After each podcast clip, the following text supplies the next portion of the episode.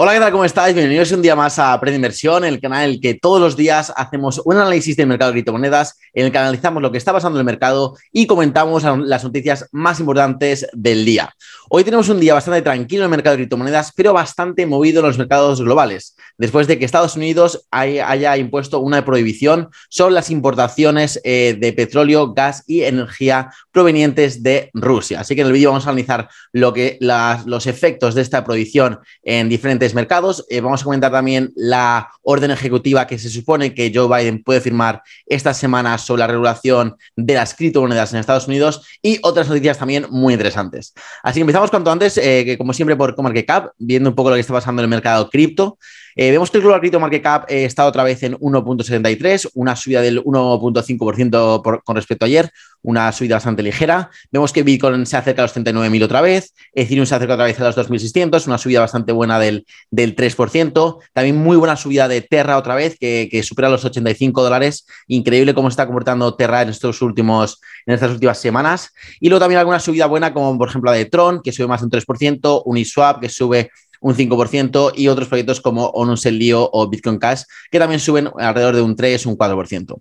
Así que bueno, eh, día más o menos bueno en el mercado, tampoco ha habido muchas subidas, pero no ha habido bajadas. Vemos que seguimos aquí en Extreme Fear, en miedo extremo en el índice de miedo de codicia, más que nada por la situación macroeconómica que tenemos y por los conflictos geopolíticos que, actualmente pues, hay en el mundo. Así que bueno, tampoco, tiene mucho que ver con, con el mercado cripto en sí.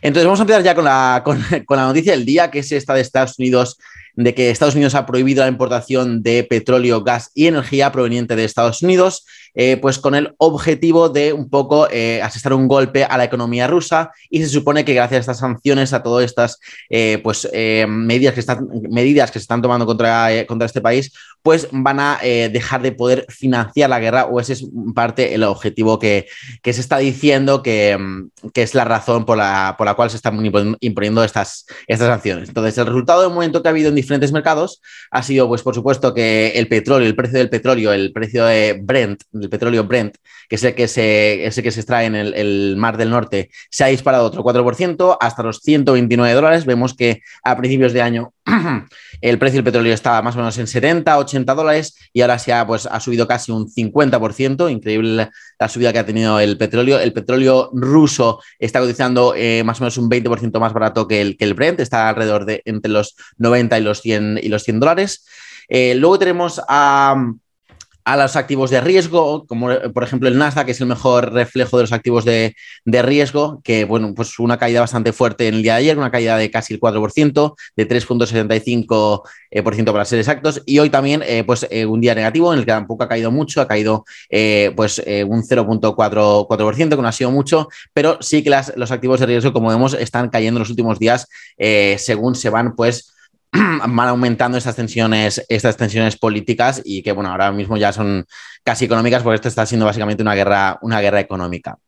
Luego, por otro lado, también tenemos al oro, que, como en otras ocasiones está actuando como activo refugio, ¿vale? Los inversores están viendo en, el oro este safe haven, este activo refugio que, al que acogerse en momentos de incertidumbre. Y bueno, aquí lo tenemos con otra subida eh, del 3% en el día de hoy, muy buena, y ya, ya alcanza, ya, supera los 2000 ha superado por momentos los 2050 y por momentos ha acercado a los máximos históricos que están, me parecen, en 2080. Así que bueno, el oro también eh, yendo muy fuerte, la plata también está igual, subiendo otro 4%. Y el Bitcoin, ya llegamos al Bitcoin, que se supone que, puede ser un activo refugio, que muchos pensaban que iba a actuar como activo refugio en, durante este conflicto geopolítico, pues parece ser que todavía no está preparado para actuar como, como tal, ya que bueno, activo refugio básicamente no es decir que no es cumplir con las características de un activo refugio, sino que el mercado de los inversores confía en ese activo como activo refugio. Y está claro que Bitcoin todavía no está preparado para, para, tomar ese papel, pero bueno, de momento está actuando... Eh, no tan mal, no está actuando tan mal, la verdad, porque después de una caída del 4% del Nasdaq, yo esperaba, de hecho, una caída superior. Eh, de hecho, la, esperaba hasta aquí, hasta aproximadamente los 35, 36 mil, eh, según la caída que viene el Nasdaq, más que nada por la correlación que estaba teniendo Bitcoin con Nasdaq en los últimos meses, que estaban máximos históricos. Así que por lo menos la buena noticia es que no ha sido arrastrado por el Nasdaq, por los diferentes activos de riesgo que están cayendo eh, en los últimos días, y por lo menos estamos aguantando este nivel de los 38 mil. Así que bueno, no estamos actuando como un activo refugio, pero eh, tampoco estamos actuando como un activo de, alto riesgo en los últimos días. Pero bueno, aparte de esto, o sea, dejando a un lado esto, a pesar de que no esté actuando ahora mismo como activo de refugio, yo sí que creo que en el futuro, de aquí a unos años, perdón, sí que va a empezar a actuar como activo, refugio cuando pues tenga más años de vida, porque recordemos que el Bitcoin tan solo tiene pues 12 años de, vida y es normal que todavía pues mm, la gente no tenga la confianza en este activo para, para este tipo de circunstancias.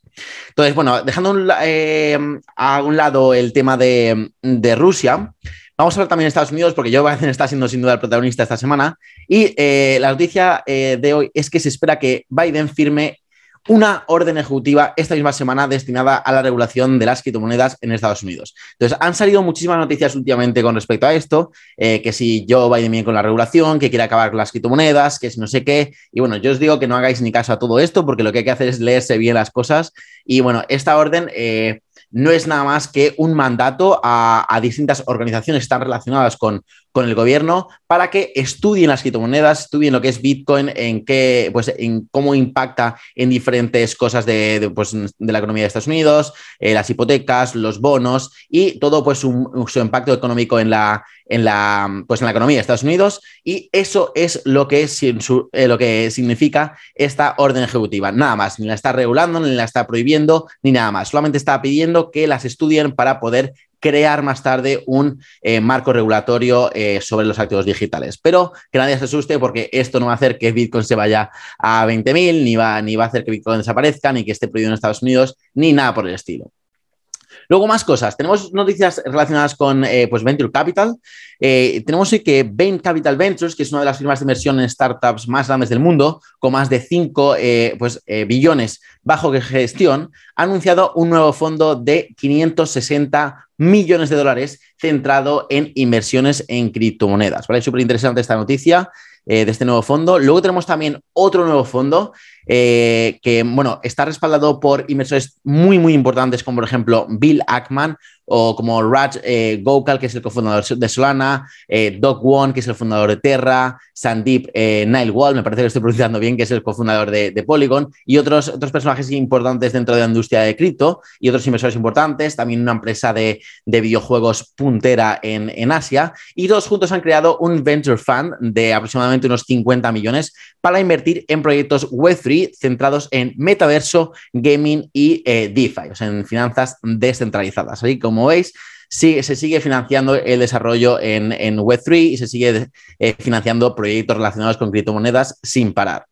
Luego más cosas. Luego tenemos una noticia que no me ha gustado mucho, la verdad, y es que Coinbase ha bloqueado 25.000 billeteras de criptomonedas de usuarios rusos y ha dicho que va a empezar a pues, prohibir eh, todas las compras de criptomonedas con, eh, mm, con tarjetas Mastercard o Visa que hayan sido pues emitidas dentro de Rusia. Entonces, bueno, eh, esto a mí no me gusta mucho porque ya venimos comentando esto, que esto va un poco en contra del origen de las criptomonedas y del sentido de la, creación de las criptomonedas y eh, pues por lo que parece últimamente los exchanges se están convirtiendo en unos nuevos bancos que están básicamente controlados por, eh, por gobiernos, porque básicamente Coinbase hace esto porque pues es una empresa pública aquí en Estados Unidos y estará recibiendo un montón de presiones por parte del gobierno para que bloquee estas cuentas. Así que bueno, yo creo que la gente poco a poco va a yendo, se va a ir yendo de estos exchanges centralizados y va a empezar a utilizar más exchanges descentralizados y billeteras descentralizadas y a ser básicamente dueños de su propio dinero, que es el sentido que tienen las criptomonedas.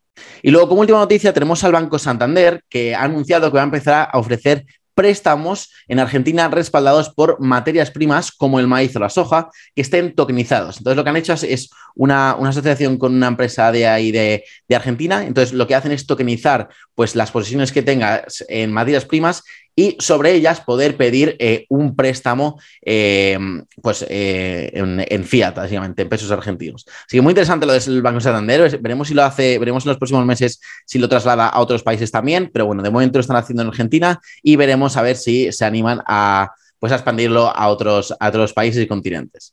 Así que nada, esto ha sido todo por hoy. Espero que te haya gustado el vídeo. Si así, así, dale like y suscríbete que bueno, es gratis, me ayudas muchísimo a seguir creciendo y no se tarda nada. Así que nada, eh, como siempre, muchísimas gracias por, por estar ahí. Nos vemos mañana en el siguiente análisis diario y os mando un saludo para todos.